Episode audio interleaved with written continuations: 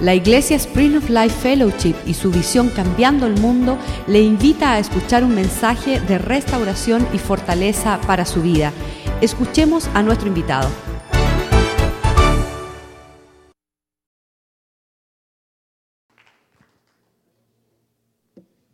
Amén. Muy, buenas noches. Vamos a inclinar nuestros rostros, por favor. Padre, nosotros te damos gracias en esta noche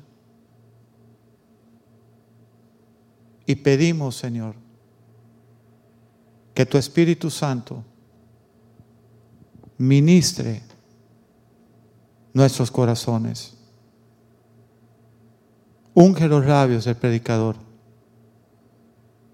No queremos palabra de hombre, Señor. Queremos palabra del trono tuyo. Que tu Espíritu Santo ponga en nosotros el querer como el hacer por tu buena voluntad, Señor. Que el poder de tu gracia, de lo que hoy tú me has puesto a ministrar, sea acorde a tu palabra. La gracia sobrenatural tuya que has puesto en nosotros, recordando de dónde nos sacaste. Hoy, Señor, queremos darte gracias por eso. Te bendecimos en esta noche. Pon un cerco de ángeles alrededor de este lugar. Nos cubrimos con tu sangre preciosa. En el nombre de Jesús. Amén.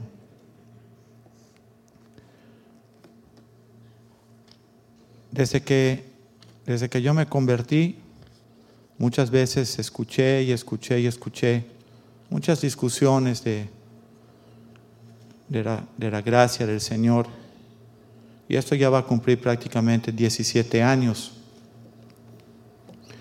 Y conforme más tiempo pasa, conforme más años han, pasado, eh, me doy cuenta que, que necesitaba ir 100% a la palabra para conocer qué, qué era lo que el Señor hablaba con respecto a la gracia, ¿no? Y te puedo decir que hace también muchos meses que estoy eh, leyendo y, escribiendo y te puedo decir que tú eres la primicia de este mensaje, ¿no? Si nosotros vamos a Génesis, en el, capítulo 1 de Génesis, y, y leemos el versículo 27, y creó Dios al hombre a su imagen, a imagen de Dios lo creó, varón y hembra los creó, y los bendijo Dios y les dijo, fructifiquen, multiplíquense, llenen la tierra, sojuzguenla, señoren sobre todo peces del mar, aves de los cielos y en todas las bestias que muevan sobre la tierra. Entonces, ¿desde dónde comenzó la gracia de Dios sobre nosotros? Desde el principio. Esto no lo he tomado de ningún libro. No agarré ningún libro para lo que les estoy hablando hoy. Es una palabra que el Espíritu me ha ministrado. ¿Dónde empezó la gracia de Dios? En los cielos. En los cielos empezó. Porque ¿quiénes éramos nosotros para que el Señor nos haga su imagen y semejanza? ¿Quiénes éramos nosotros para que el Señor nos bendiga? Entonces yo te puedo preguntar algo. ¿Qué falló en el paraíso? ¿Listos? El libre albedrío. ¿Sabes qué es el libre albedrío? Tu capacidad de decidir hacer lo bueno o lo malo. No falló Dios, no falló su gracia, falló nuestra decisión. Tomamos la decisión incorrecta. Y te lo voy a mostrar. En Génesis 2.16 Dice la Biblia, y mandó Jehová Dios al hombre. No le dio una sugerencia, ¿qué le dio? Un mandato, un mandamiento. Y mandó Dios al hombre diciendo, de todo árbol del huerto podrás comer, mas del árbol de la ciencia del bien y del mal no comerás, porque el día que de él comieres, ciertamente morirás. ¿Y sabes de cuál comió? De ese árbol. ¿Qué falló? ¿La gracia? No. ¿La imagen del Señor? No. el libre albedrío que Dios le dio al hombre. Y te prometo que vamos a profundizar esto a, unos niveles hoy que vas a tener que decir, es verdad, porque lo vas a leer. Es un mandato que Dios le dio al hombre, dijo, de todo árbol del huerto podrás comer. ¿Puedes decir conmigo, inclusive del árbol de la vida? ¿Sabes quién es el árbol de la vida? Cristo. ¿Y sabes lo que hubiera pasado con el hombre? Hubiera vivido para siempre. Por eso cuando lo echaron dijeron que ya no coman del árbol de la vida, no sea que pecador viva para siempre. Hay que echarlo del huerto. Y no lo dejaron regresar al huerto. ¿Qué fue lo que sucedió? Tú sabes perfectamente lo que sucedió. Caos, muerte, destrucción, aún en la época de Noé. ¿La gracia falló? No. ¿El amor de Dios falló? No. ¿La imagen y semejanza de Dios falló? No. Las decisiones incorrectas que muchas veces nosotros tomamos, dilo, aún como cristianos.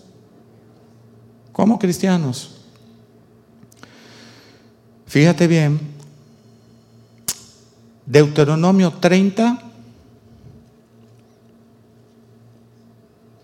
19 y 20. No sé si a ti te ha llamado la atención este versículo, pero yo desde que me convertí, junto con Deuteronomio 28, Deuteronomio 30, 19 y 20 dice, fíjate Dios diciéndole una enseñanza que le dio Dios a Moisés y Moisés al pueblo, dice, a los cielos y a la tierra llamo por testigos hoy contra vosotros que os he puesto delante la vida y qué más?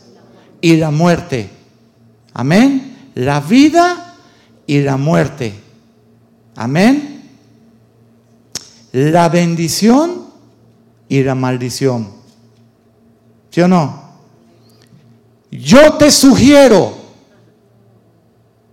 yo te propongo que escojas hoy, escoge pues la vida para que vivas tú y quién.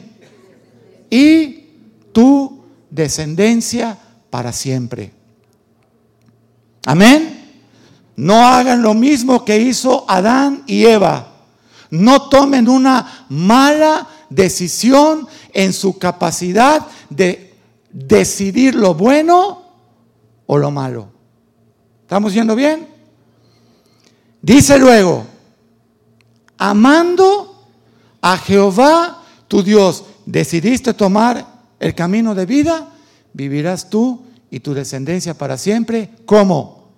Amando. Un fruto de estar en el lugar correcto, en el camino de vida, es que amamos a Dios por encima de todas las cosas. Amando a Jehová tu Dios, atendiendo a su voz. ¿Qué es atender a su voz? Obedecer. Estar atento. En las escuelas, ¿cuántas son maestras acá? Y cuando un niño no está atento, no está obedeciendo y por tanto no está aprendiendo. Dios dijo, estén atentos a mi voz y siguiéndole a Él. Amén. Atentos, obedeciendo y como fruto siguiendo sus pisadas, lo que Él nos manda hacer. Porque Él es vida para ti y prolongación de tus días. ¿Queremos vivir muchos años? Amemos a Dios y tomemos del árbol de la vida que es Cristo. Amén. A fin de que habite sobre la tierra que, que juró Jehová a tus padres, Abraham, Isaac, Jacob, que les había de dar. ¿Cierto? Vamos a ver qué dijo Cristo, dilo conmigo, en su primera predicación. La primera predicación de Cristo. Vamos a ir a Mateo 4, 17. Desde entonces comenzó Jesús a qué? A predicar y a decir, arrepentíos. ¿Cuál fue la primera palabra que dijo Jesús? Arrepentíos, porque el reino de los cielos se ha acercado. ¿Y sabes quién era el reino? Él. Él era el rey y era el reino. Primera predicación, ¿qué dijo? A re, te prometo que nunca, nunca, nunca se te va a olvidar esta prédica. Te lo prometo. Nunca. Nunca se te va a olvidar. Nunca. Arrepentíos. Metanoia. Cambien su manera y su estilo de vivir. Vivan atendiendo la voz de Dios y siguiendo las pisadas de Jesús. Eso es ser un cristiano. Amén. Arrepentíos porque el reino de los cielos se ha acercado. Muy bien. Amén. ¿Y cómo nos arrepentimos? Confesando nuestros pecados. ¿Está bien? ¿Y qué? Cambiando. ¿Está bien? ¿Y cómo nos sostenemos en ese arrepentimiento? ¿Cómo proviene el arrepentimiento? Nunca se te va a olvidar este versículo. Tuvimos un programa de radio, casi, ¿no? Seis años. Y siempre, siempre empecé el programa de radio con este versículo. Segunda de Timoteo 2,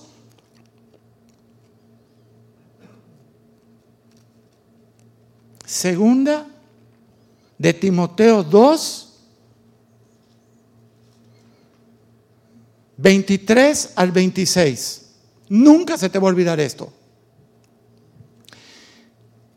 Timoteo, pero desecha las cuestiones necias e insensatas, sabiendo que engendran pleitos, contiendas, porque el siervo del Señor no debe de ser contencioso, peleonero, sino amable para con todos, apto para enseñar, sufrido, que con mansedumbre corrija a los que se oponen. Dilo conmigo, voz alta, por si quizá, por si quizá, Dios les conceda que se arrepientan para conocer la verdad.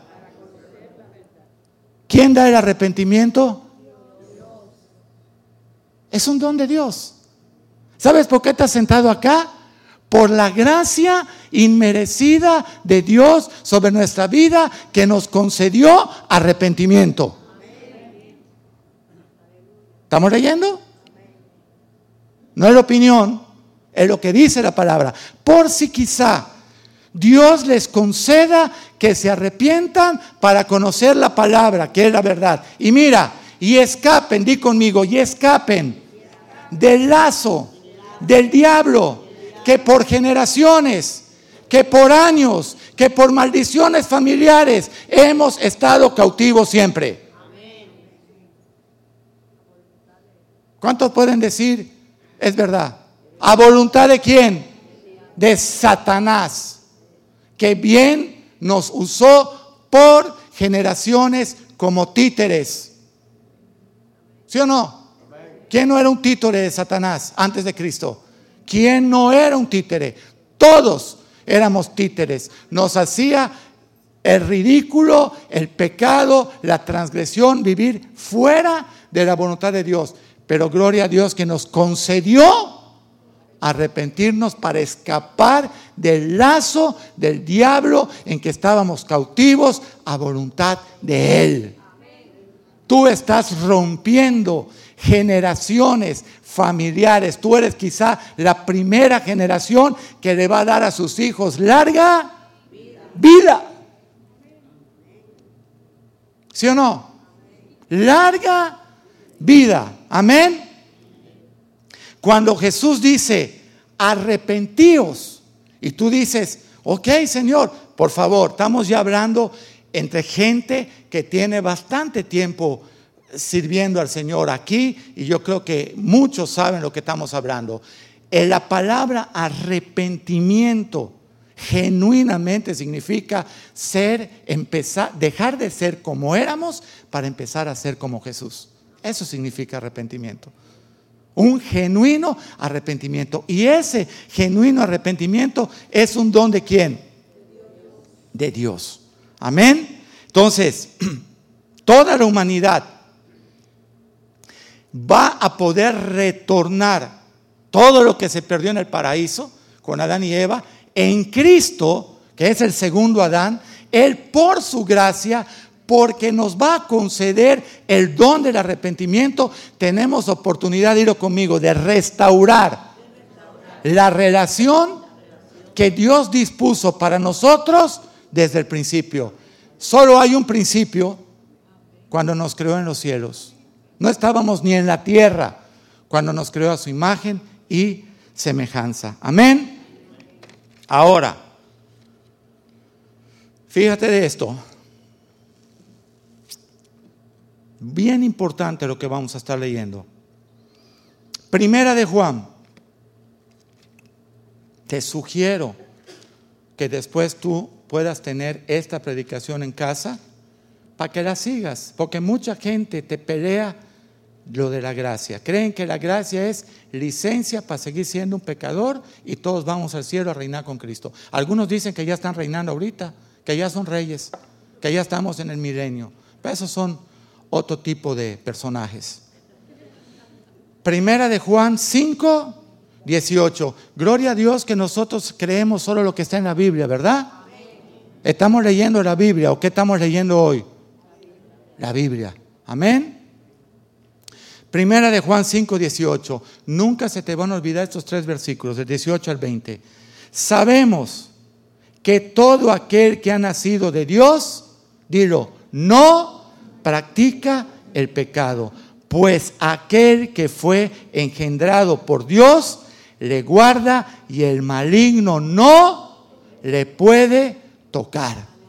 Si nosotros hemos sido engendrados del Señor, no debe de haber en nosotros el gusto de seguir practicando el pecado. Y pastor, ¿y cómo hago eso? Por la gracia del Señor. Que te conceda hoy arrepentimiento genuino de cualquier... Gloria a Dios que la cruz está siempre ahí para venir todos los días con cualquier situación. La misericordia de Dios se renueva cada mañana. Amén. Estoy dándote a entender que el que esté libre hoy de pecado, que tire la primera piedra. Para que nos vayamos todos también. Nada más esperen que yo termine. me voy hasta yo. Dice, sabemos que somos de Dios. Y el mundo entero está bajo quién? Bajo Satanás. Por eso Dios nos tiene que conceder el arrepentimiento para escapar del lazo del diablo, porque el mundo entero está bajo quién? Satanás, pastor, y mis familiares que no son cristianos están atados, están cautivos. ¿Y cómo se pueden desatar? Orando, intercediendo, ayunando por ellos, para que quizá Dios les conceda el arrepentimiento y escapen del lazo del diablo en que están cautivos, sujetos a voluntad de Él. ¿Cuántos dicen amén? Dice el 20, ahí vienen los testigos de Jehová. ¿Y por qué dices que Jesucristo es Dios? Porque lo vas a leer, dile. 5.20. Pero sabemos que el Hijo de Dios ha venido y nos ha dado entendimiento para conocer al que es verdadero. Y estamos en el verdadero, en su Hijo Jesucristo. Este es el verdadero Dios y la vida eterna. ¿Cuánto le pueden dar un aplauso al Señor? ¿Quién es el verdadero Dios? Jesús. ¿Quién es la vida eterna? Jesús. Estamos en el verdadero. Nada te puede hacer dudar que estamos en el verdadero, en Jesucristo, el Hijo de Dios, el verdadero Dios, Dios mismo. Amén. Muy bien. Libre albedrío. Lucas 22, 42. ¿Qué sucedió con nuestro Señor Jesucristo en la cruz? Antes, en el Getsemaní, antes de ir a la cruz. Vamos a leerlo. Dice Jesús, orando, había pedido a los discípulos que lo acompañaran a orar. En el 42 dice, Padre, si quieres, pasa de mí esta copa Oye, el Señor estaba bien turbado en ese momento. Todo todos contra él. Pasa de mí esta copa. Dilo conmigo, pero no se haga mi voluntad, sino la tuya. No quiero que vuelva a pasar lo del Edén. No quiero que después de que tú das un mandato para hacer algo, yo decida hacer otra cosa. Quiero hacer y ser tu voluntad en la cruz del Calvario. Por favor, fortaléceme. Ahí se le derramó gracia de Dios a Jesús. Oye, estuvimos en el Getsemaní hace cinco años. Tú entras al Getsemaní y te, tú sientes una presencia del Señor en ese lugar. Porque ahí se derramaron gotas de sangre de Cristo. Pasa si quieres esta copa, pero no se haga mi voluntad sino la tuya. Y ahí se derramó gracia de Dios para su Hijo. Mira lo que dice el porqué. Y entonces se le apareció un ángel del cielo para fortalecerle. ¿Qué nos manda hacer el Señor cuando estemos débiles? Tírate al piso, clama a Dios, Señor, pasa, pasa de mí esta copa, pero no se haga mi voluntad, sino la tuya. El Hijo de Dios, clamando por misericordia y gracia a su Padre, para no volver a hacer lo que se hizo en el Edén de comer del árbol que no tenía que comer. En este caso Cristo pudo haber dicho, no voy a la cruz. Estaba como hombre. Estaba en carne y hueso. ¿Cuántos dicen amén? Es, mira, te voy a decir algo. ¿Sabe lo que estaba pidiendo Jesús a su Padre en ese momento? 22, 42 de Lucas papá, no me permitas fallar. No te quiero fallar. Derrama tu gracia, tu favor, tu espíritu. Fortalece mi alma. Fortalécela. No te quiero fallar. Jesús, el Hijo de Dios, el que levantaba a los muertos, el que los sacaba de la tumba, el que resucitaba gente, el que sanaba a, los ciegos en un acto de humildad. ¿Cuánto más nosotros? Clamando por la gracia sobrenatural del Señor. Por favor.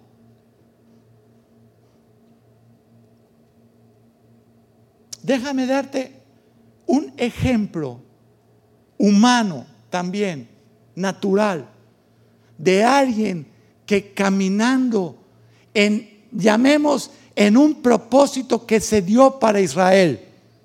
No era la voluntad de Dios en el principio, pero Dios lo permitió. Cuando ungieron a Saúl por rey. Vamos a leer primera de Samuel 15, versículo 1. Bien importante este ejemplo que te voy a dar. Primera de Samuel 15:1. Después Samuel dijo a Saúl: Jehová me envió a que te ungiese por rey para su pueblo Israel. Ahora pues, estate atento a sus palabras. ¿Para qué? Para obedecerlas. Y le dio toda la instrucción de lo que iba a hacer con el pueblo de Amalek y con su rey Agag. ¿Y sabe lo que hizo? Lo contrario, los dejó vivir, dejó vivir al rey, dejó vivir ovejas, hizo lo que quiso. Mira lo que dice el 10. Y vino palabra, allá mismo, 1 Samuel 15, 10, leíste el 1 y ahora el versículo 10.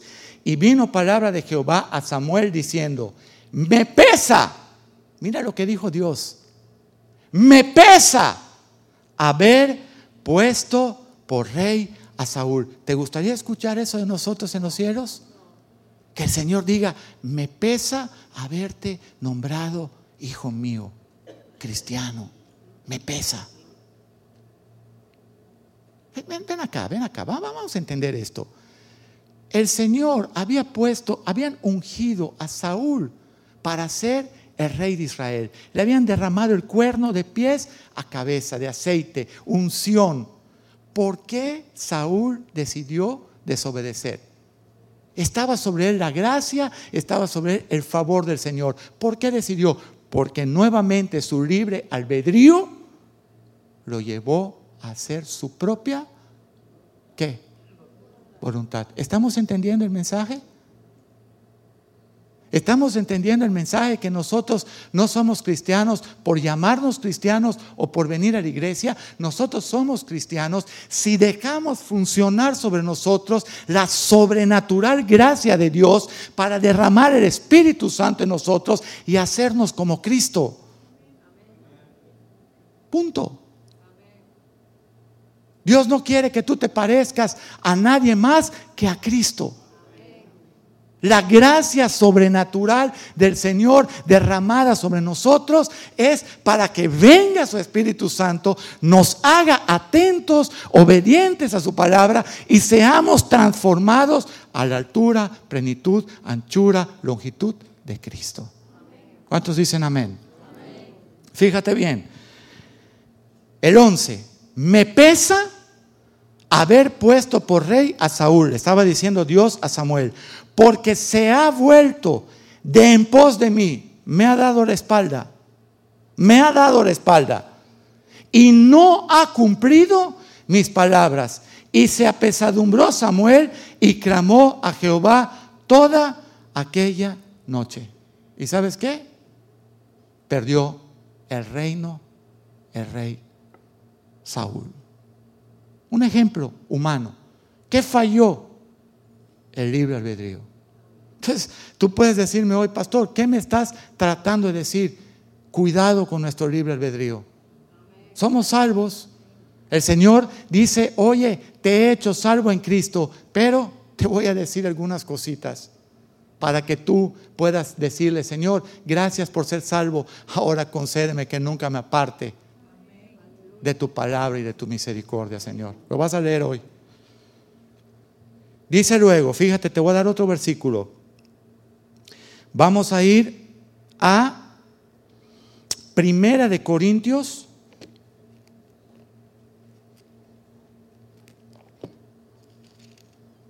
Uno.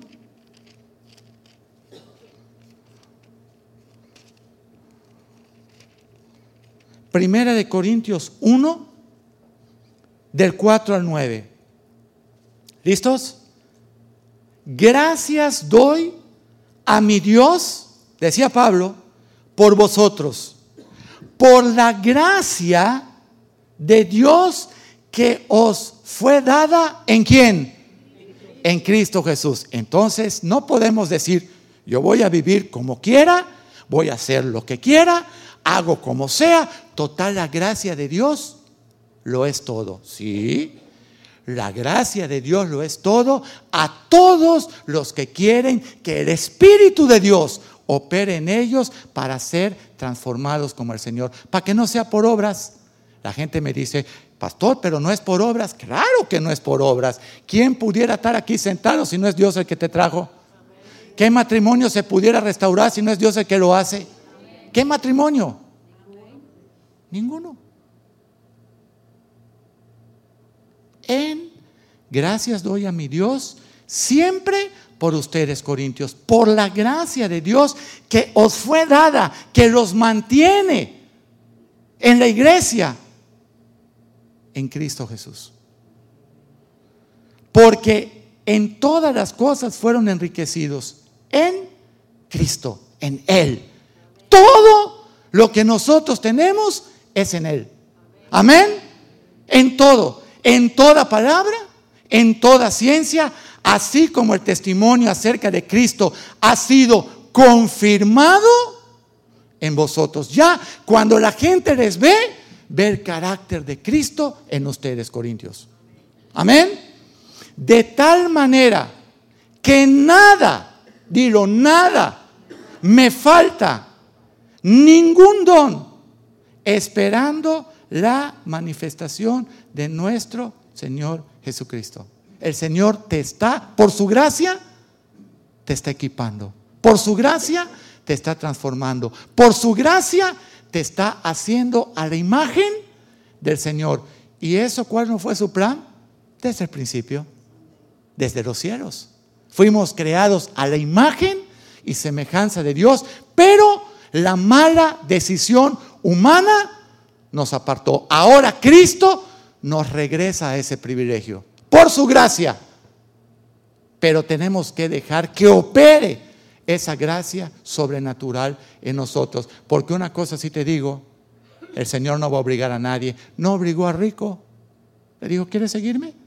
Dale todo lo que tienes a los pobres y te haré riquezas en los cielos. Y sígueme. Y se fue. No lo presionó. ¿A quién presionó? ¿A Pedro? ¿A su hermano? ¿A Jacobo? ¿A Juan? ¿Los hijos del trueno? No. Síganme. El que tenga hambre y sed de mí, que venga. El Señor no presiona a nadie. ¿Te, presionó a ti para ser cristiano? ¿A alguien presionó el Señor? Cada quien vino cuando estaba en su peor destrucción. Segunda de Corintios 5. ¿Viste cuántos versículos te voy a dar hoy, verdad? Por eso es bueno que tengas luego la predicación. Segunda de Corintios 5, 14 al 17.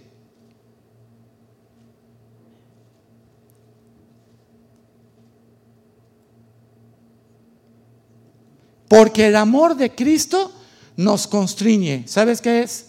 Constreñir, sostener junto a Él. Porque el amor de Cristo nos sostiene junto a Él, pensando esto, que si uno murió por todos, luego todos murieron.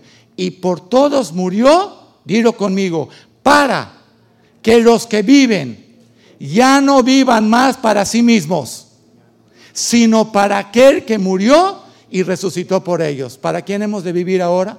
¿Aún bajo la gracia? Para Cristo, ya no para nosotros. Y mira esto, de manera, dijo Pablo, que nosotros de aquí en adelante a nadie conocemos según la carne. Y aún si a Cristo conocimos según la carne, ya no le conocemos así. ¿Y la gracia, pastor? ¿Esa es la gracia? el ser transformados por el carácter del Señor sin nosotros ni siquiera poder hacer nada por su gracia, pero deseándolo. Dilo conmigo, deseándolo, deseándolo, deseándolo voluntariamente.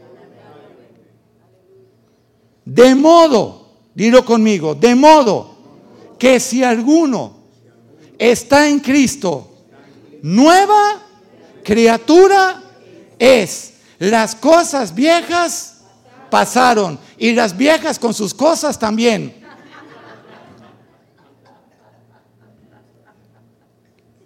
Las dos pasaron. Las cosas viejas pasaron. He aquí todas, dilo, todas, todas son hechas nuevas. Mi carácter nuevo. Mi forma de ser, nuevo. Mi actitud, nuevo. Mi nuevo, nuevo, nuevo, nuevo. Las viejas cosas pasaron por la gracia de Dios. Por la gracia de Dios. ¿Sí o no? Por la gracia de Dios. Si aún Cristo estuviera en la carne, dice Pablo, ya no lo conozco. Pero muchas veces, sacando de contexto la gracia, queremos seguir viviendo como antes y diciendo, de todas maneras soy salvo porque la gracia de Dios me salva. Yo no voy a entrar en ninguna polémica, solo te voy a leer la palabra. Te voy a leer la palabra. Toda nueva criatura debe de estar ya vigente si está en Cristo. Nueva criatura. Todas las cosas en tu vida son hechas nuevas. Amén. Y te voy a dar un remate de esto. Se llama un remate. Te lo voy a dar. Tengo meses estudiando esto, meses. día y noche, día y noche, solamente estudiando esto. Y te lo voy a leer, porque quizá lo has leído, pero no te ha sido wow. Mira lo que dice acá. Hebreos 5, desde el 7 hasta el 9. Hebreos 5, desde el 7 hasta el 9. Y Cristo en los días de su carne, ¿qué hizo? Ofreciendo ruegos, súplicas, lo viste en el Getsemaní, Padre, ayúdame. Con gran clamor y con lágrimas. ¿A quién? A su padre, al que le podía librar de la muerte. Fue oído a causa de su temor reverente. Y dilo, y aunque era hijo, por lo que padeció, aprendió la obediencia. No voy a tocar, no me voy a desviar. Pero la iglesia cristiana actual te dice, happy, happy, happy, sé feliz, be free, be free, be happy. No, obedece. Y aún por lo que padezcas, sabes que hay un mayor gozo en la eternidad. Vale la pena sufrir por el que dio todo por nosotros. Y mira lo que dice, aún él, por lo que padeció, aprendió obediencia. Dilo, y habiendo sido perfeccionado, vino, vino a ser autor de eterna salvación para todos los que le obedecen. No, la gracia, esta es la gracia, que Él te haga obediente. Esa es la gracia, que el carácter de Cristo esté gratuitamente derramado en nosotros. Todo lo demás son cuentos de viejas y deben ya de pasar. No, no, no, ¿cómo, cómo que todo? Pues es que no es por obras. En México te dicen así, pues es que no es por obras, pastor. Pues sí, pero la Biblia lo dice, hermanito. Hay que obedecerle. Así es que échale ganas.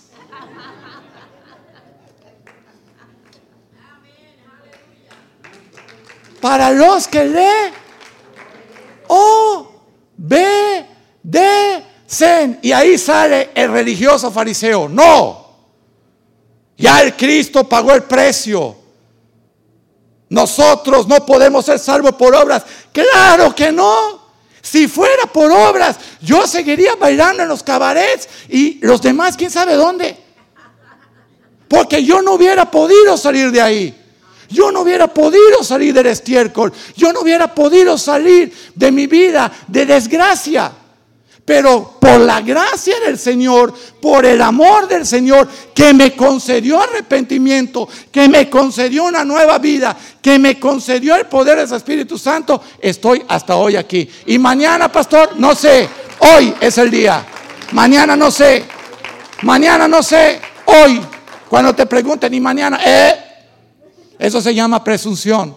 Dice Santiago, no estés planeando que el próximo año irás, regresarás. No, no, no, no. Hoy Dice el libro de Hebreos, hoy. Hoy. Hoy es el día. Habiendo sido perfeccionado, vino a ser autor de eterna salvación para todos los que le obedecen. Por eso la gracia, señoras, me obediente. Si yo era un, ¿quién sabe qué? Hazme obediente por tu gracia. Cambia mi vida, cambia mi corazón. Heme aquí, úsame a mí, envíame a mí. Yo no puedo. ¿Sí o no? ¿Sí o no? Yo voy a ser cristiano. Amén, por la gracia del Señor. No va a ser por obras, pero pídele al Señor que te haga conforme al corazón del Hijo. Por su gracia. Amén. Ahora sí, vamos a entrar a predicación. No, no es cierto, ya estamos. Hacen así. ¿eh? vamos a ver el tercer debate. No, no es mañana, ni hoy. Debate el que vamos a tener en los cielos si no aprendemos hoy esto. Eso sí que va a ser un debate o combate. No sé con qué va a ser. Hebreos 13, 20 y 21. ¿Cuántos dicen amén? Estoy leyendo, pastor. La estoy pasando, pastor, mire, en fuego. Hoy no se ha dormido nadie, mira eso. ¿Será porque tengo la voz alzada? Porque estoy así como... Estoy como una hoja de olla de presión, ¿verdad? Hebreos 13, 20. Y el Dios de paz, que resucitó de los muertos a nuestro Señor Jesucristo, el gran pastor de las ovejas, por la sangre del pacto eterno, dilo conmigo, os haga aptos para toda buena obra, para que hagáis su voluntad, haciendo Él en vosotros lo que es agradable delante de Él por Cristo, al cual sea la gloria por los siglos de los siglos. Amén. ¿Cuántos queremos que la gracia de Dios nos haga aptos para toda obra buena? Mira para qué sirve la gracia. La gracia de Dios no es, ya tengo licencia para pecar, vamos a pecar y nos vamos al cielo todos. No. La gracia de Dios es para ser transformados al carácter de Cristo sin nosotros haber podido hacerlo. Esa es, la, tarea de la gracia del Señor. Oye, hace tres meses leí este versículo y dije, ¿qué? Porque todo el mundo te pelea, no porque la gracia, y la gracia, y la gracia, y la gracia, y, la gracia. Y ahora hay la gracia sobre la gracia. ¿Qué es la desgracia? Por eso dice el Señor, muchos me dirán en aquel día, Señor, en tu nombre, mira, predicamos, echamos fuera demonios, hicimos sanidades. No los conozco. Apártense de mí, hacedores de maldad. ¿Por qué? Porque vivieron para hacer su propia voluntad. Dice luego, haciendo Él, Dios en nosotros, lo que es agradable delante de Él. ¿Qué es agradable delante del pecado? Que sigamos siendo sucios en nuestro que vemos, en lo que pensamos, en lo que decimos, en lo que actuamos. De todas maneras, la gracia, pastor, no. La gracia es para que Él ponga en nosotros su Espíritu Santo y nos haga aptos aptos para toda buena obra, agradable delante de Él por causa de Jesucristo. Hebreos 12. Muchos versículos. Para que no digan luego, no, pastor, pero es que... No, Dice luego, por tanto, 12.1, nosotros también teniendo en derredor, en derredor nuestro tan grande nube de testigos, dilo, despojémonos de todo peso y del pecado que nos asedia, que nos acorrala, y corramos con paciencia la carrera que tenemos por delante, puestos los ojos en Jesús, el autor y consumador de la fe, el cual por el gozo puesto delante de él sufrió la cruz, menospreciando el oprobio y se sentó a la diestra del trono. ¿Y sabes qué quiere? Que nosotros también estemos sentados junto a Él. De hecho, en Efesios dice, y os ha sentado con Él. ¿Sí o no?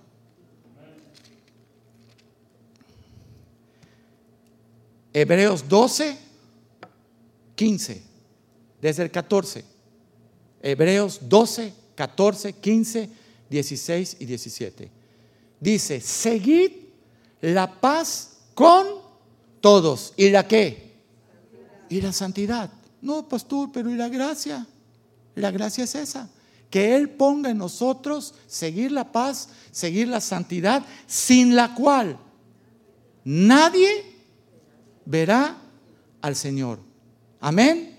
Mirad bien, no sea que alguno deje de alcanzar la gracia de Dios. Eso lo predicó aquí el pastor Molina hace cuatro meses porque yo escuché esa predicación en México. No sea que alguno deje de alcanzar la gracia de Dios. Y la gracia se pierde por estar leyendo. ¿De dónde lo estamos sacando? No sea que alguno deje de alcanzar la gracia de Dios y que brotando alguna raíz de amargura. Mira lo que sucede. La primera cosa que sucede cuando se deja de alcanzar la gracia de Dios, amargura. Amargura. Os estorbe y por ella muchos alrededor tuyo sean contaminados y desviados del propósito de Dios. ¿Está leyendo?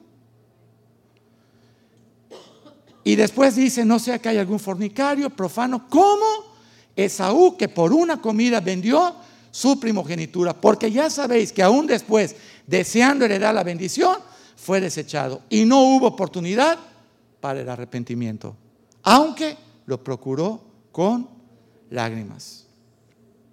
¿Estamos leyendo? Romanos 1. Dice Romanos 1.3. Está hablando de su hijo. Acerca de su hijo, hablando de, de Jesucristo, nuestro Señor Jesucristo, que era del linaje de David según la carne, que fue declarado hijo de Dios con poder. Dilo, según el espíritu de santidad. ¿Habías leído espíritu de santidad? Según el espíritu de santidad por la resurrección de entre los muertos. Y por ese mismo Jesús, por ese mismo Dios, por quien recibimos la gracia. Y Pablo dijo, y el apostolado, ¿para qué? Para la obediencia a la fe. Todo lo que la gracia da es para que se torne obediencia del que la recibe. No que tú puedas. ¿Qué es salvarse por obras? Te lo voy a decir. Salvarte por obras es querer llegar al cielo rodeando la cruz sin pasar por el arrepentimiento y por la cruz de Cristo. Eso es salvarse por obras. Nadie lo va a lograr. Ahora, recibir la gracia del Señor y pedirle al Señor que nos haga obedientes, eso no es salvarse por obras, eso significa ser un cristiano con entendimiento. ¿Sí o no? Por quien recibimos la gracia y el apostolado para la obediencia a la fe, ¿en dónde? En todas las naciones por amor de su nombre. ¿Incluye Estados Unidos? ¿Incluye México? ¿Incluye Nicaragua? ¿Incluye eh, eh, Honduras, Venezuela? Eh, incluye todas las naciones. El Señor quiere darnos eso para obediencia. Amén. Déjame darte. Es, es, es muy triste ver cuánta gente se desvía de la iglesia porque, oh, es que, es que los pastores son muy duros. Duro. Dice la palabra que es más cortante que una espada de doble filo, que penetra, parte, traspasa el espíritu, el alma, las coyunturas de los huesos, tu ADN. Hebreos 4:12. La palabra es una espada de doble filo. Esto, esto que estamos hablando, acuérdate tú que hay creyentes y hay discípulos. ¿Qué tú quieres ser esta noche? Esto que estamos hablando hoy es para que un creyente por fin se torne un discípulo. Amén. Hebreos 2, del 1 en adelante. Hebreos 2. Por tanto, es necesario que con más diligencia, te voy a definir la palabra diligencia, una palabra que me dio el Señor hace como seis años. Vinimos a ir un viaje misionero y me dijo, porque hay un proverbio que habla de el hombre dirigente, hermanos dirigentes enriquece. Y le dije, Señor, bueno, puedo medio entender que es dirigente, pero dímelo tú. Y me dijo, ¿sabes qué es dirigente? Dilo conmigo, el que hace las cosas bien y a tiempo. Porque si las hace bien y a destiempo, no es dirigente, es negligente. Y si las hace a tiempo, pero mal hechas, tampoco es dirigente. Entonces Dios te está diciendo, por tanto es necesario que con más diligencia atendamos a las cosas que hemos oído, no sea que nos deslicemos, nos perdamos, nos apartemos. Oye, dice la Biblia que en los últimos tiempos habrá comezón de escuchar lo que tu carne quiere oír. Nos encanta que les lisonjeen. Por ahí hace muchos años tuve un descubrimiento tremendo. No lo vas a creer. Descubrí para quién se viste una mujer. A ver, a si van a despertar todas. ¿Qué? Ay, hasta me despertó, pastor. Descubrí para quién. Varones, por favor, luego no aplaudan, ¿eh? porque eso es chuleta si aplauden. Descubrí para quién se viste una mujer. Para darle en la cabeza a otra mujer. Hagan la prueba. Cuando ustedes se vayan a vestir, ustedes piensen para quién se están vistiendo. Oh, no puedo llevar esta ropita. JC Penny. No, hombre. ¿Qué voy a llevar eso? De Macy's para arriba. Aunque no haya para comer 15 días, pero el tarjetazo lo doy. A mí no me van a ver con el mismo trapo inmundo, porque hasta lo cristiana te sale ese día.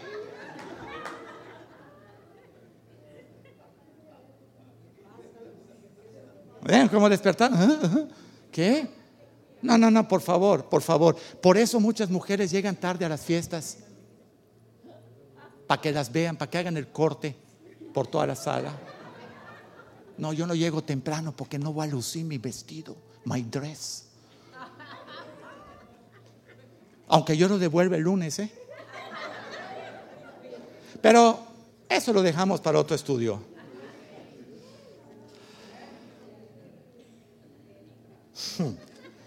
Son tremendas. En todo el mundo, ¿ah? No dije aquí, no, no, no, en todo el mundo, en todo el mundo.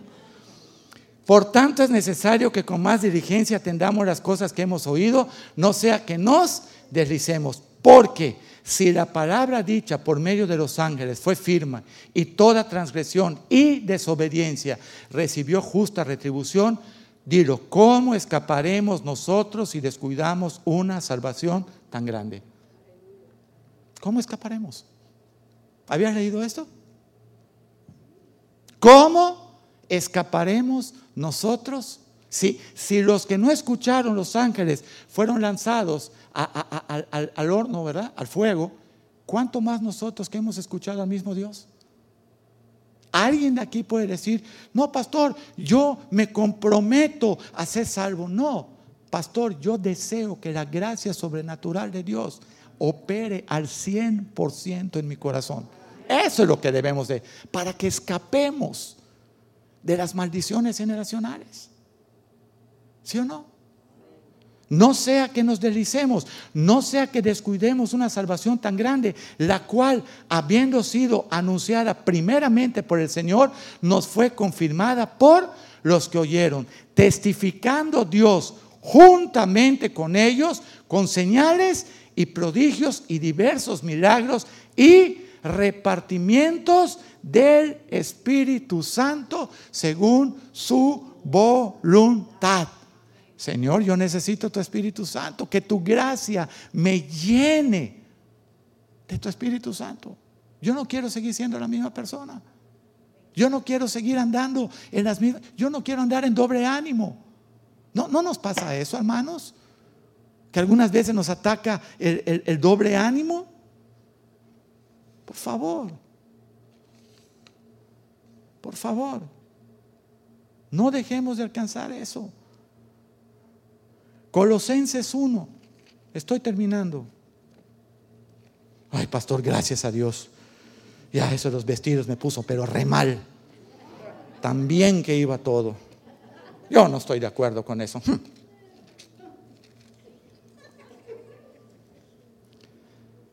Pero lo voy a pensar. Ay, Señor. Luego dicen que por qué veo a la gente. Se me vio. Esa me la tiró para mí. No, lo que pasa es que yo veo para un lado y para el otro. Colosenses 1 26 dice, este misterio que había estado oculto desde los siglos y edades, pero que ahora ha sido manifestado. ¿A quién? A sus santos, a la iglesia, al pueblo de Dios, al pueblo que ha recibido el poder de la gracia sobrenatural de Dios. Amén. A quienes Dios, fíjate quién lo quiso hacer, a quienes Dios quiso dar a conocer las riquezas de la gloria de este misterio entre los gentiles, los que no éramos judíos. Ahí estamos nosotros. Que es Cristo en quién? En nosotros. La esperanza de gloria. Entonces defíneme la gracia, pastor. Cristo en nosotros. Esa es la gracia, porque no nos los merecíamos. Cristo en nosotros. Nos hemos levantado del asiento del conductor de nuestra vida y hemos dejado ese sillón a Jesús. ¿No deseamos eso? ¿Lo deseamos o no lo deseamos? ¿Cuántos milagros hemos visto en haciéndolo el Señor? ¿Cuántos milagros?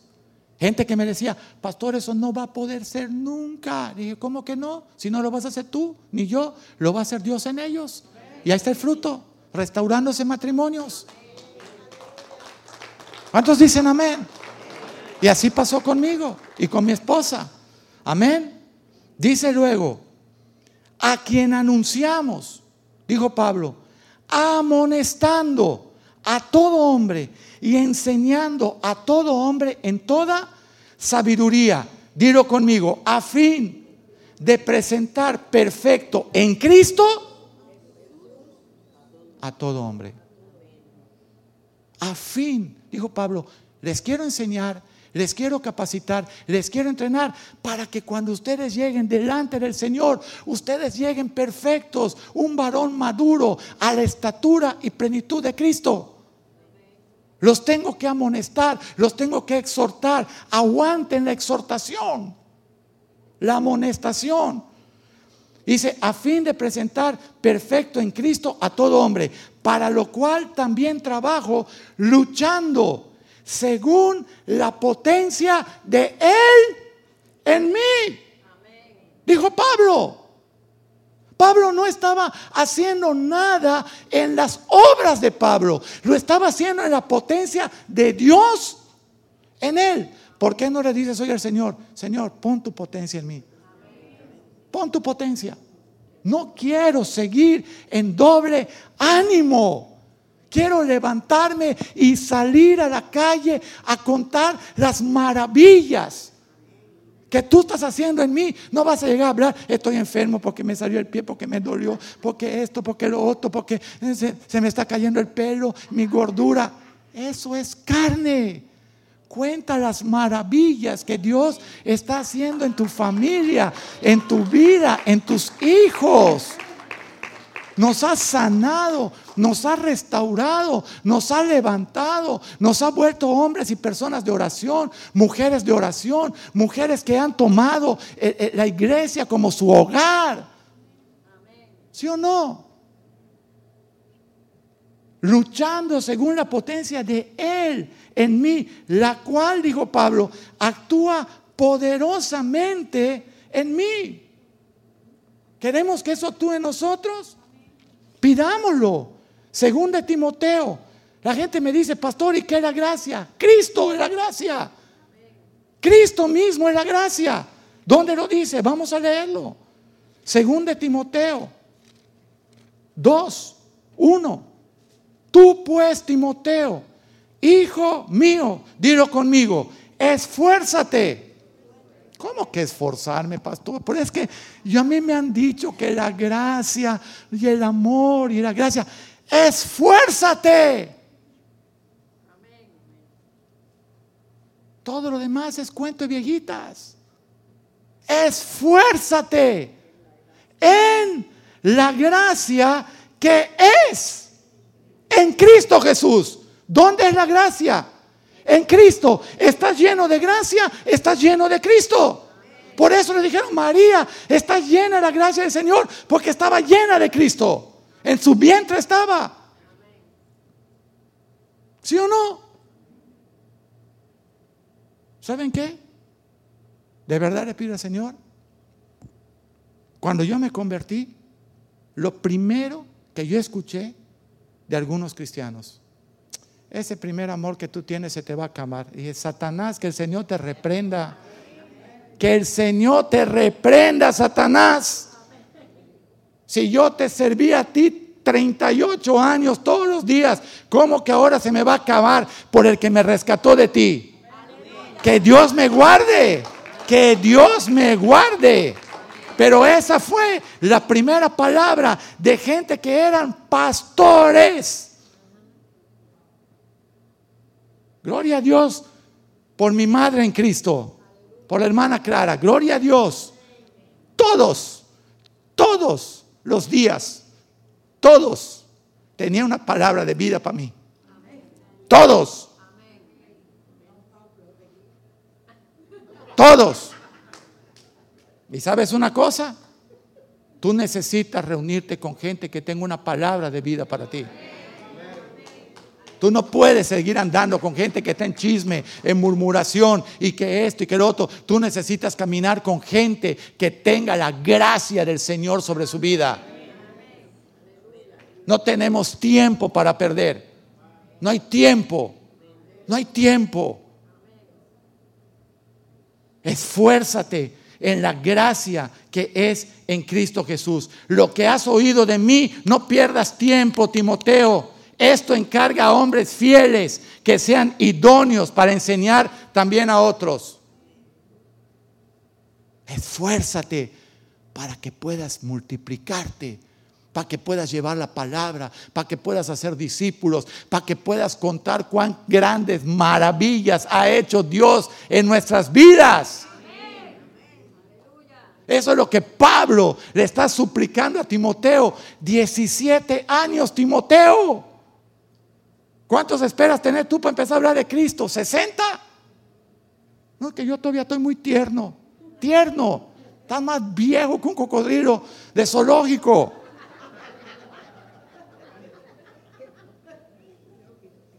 ¿Sí o no?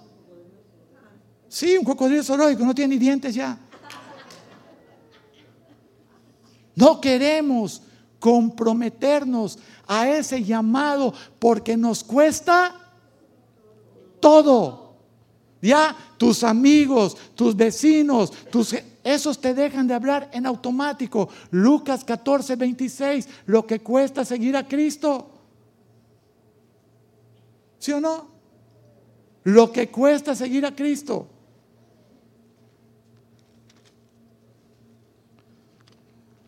Acuérdate que los pastores dicen diez veces estoy terminando. No, ya estoy terminando.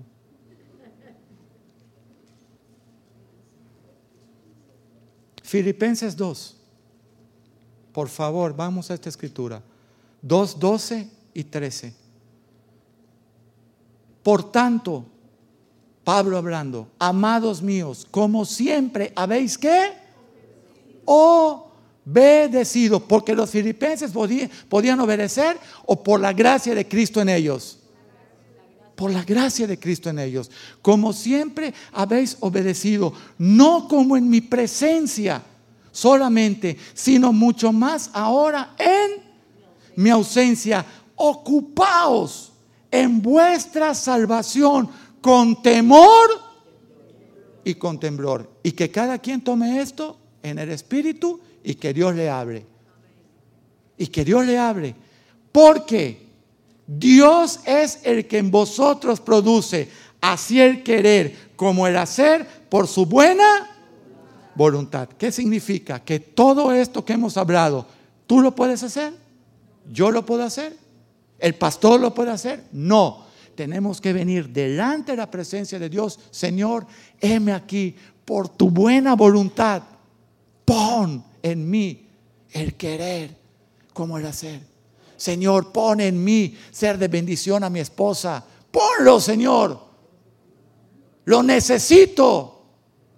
Tengo que presentártela como tú vas a presentar la iglesia delante de ti mismo, sin arrugas, sin mancha, vestida de lino fino.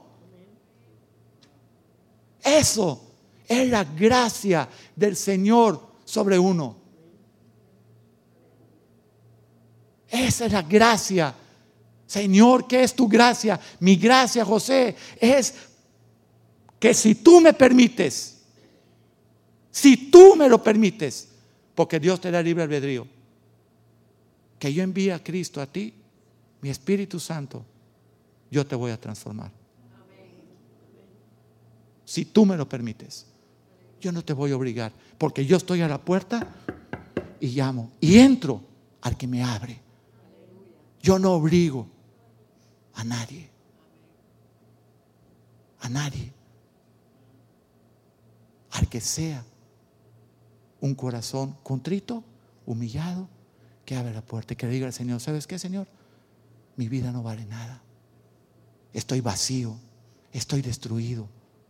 Nada de lo que yo he hecho me ha salido bien. Mis generaciones están destruidas. Nada. Y el versículo preferido de mi madre en Cristo Clarita, Filipenses Mm. Corintios, segunda de Corintios 7.1. Ella se va a recordar de este. Con este término. Así que, amados, puesto que tenemos tales promesas, limpiémonos. ¿Cuándo? Hoy. Hoy es el día. Hoy el altar.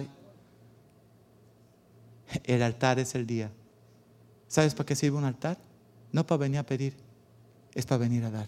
A los altares se venía a traer ofrenda de sacrificio. Puede pasar alabanza.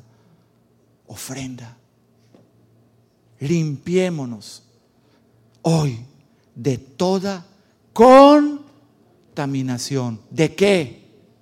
De carne y aún de espíritu. Cuando estás escuchando los espíritus incorrectos cuando estás escuchando las cosas que no están soportadas con la palabra. Limpiémonos de toda contaminación de carne y de espíritu. Dilo conmigo, para que el Señor perfeccione en mí la santidad en el temor a Dios. Y te voy a decir qué significa el temor a Dios apartarse del mal camino. Dice Señor, siete cosas aborrezco, la lengua, las actitudes, pero el temor a Dios es apartarse del mal camino. El temor a Dios no es un miedo, es honra, es honor, es gloria. Ponte de pie, por favor, la canción que tú quieras. El altar está abierto y si no quieres pasar al altar, ahí donde tú estás, no hay ningún problema. Solamente que decirle al Señor, Señor, pudieras poner esa gracia sobrenatural en mi vida. Pudieras ayudarme a escapar del lazo de la tiniebla donde hemos estado cautivos por generaciones. Pudieras ayudarme a ser una primera generación cristiana que te ame, que te honre, que te sirva. Pudiera, Señor, permitirme en esta noche hacer a un lado de mí cualquier complejo. Muchas veces no pasamos al frente del altar porque ¿qué han de decir de mí? Oye hermanito, nadie tiene que ver con tu vida más que tú. Ni tampoco emocional.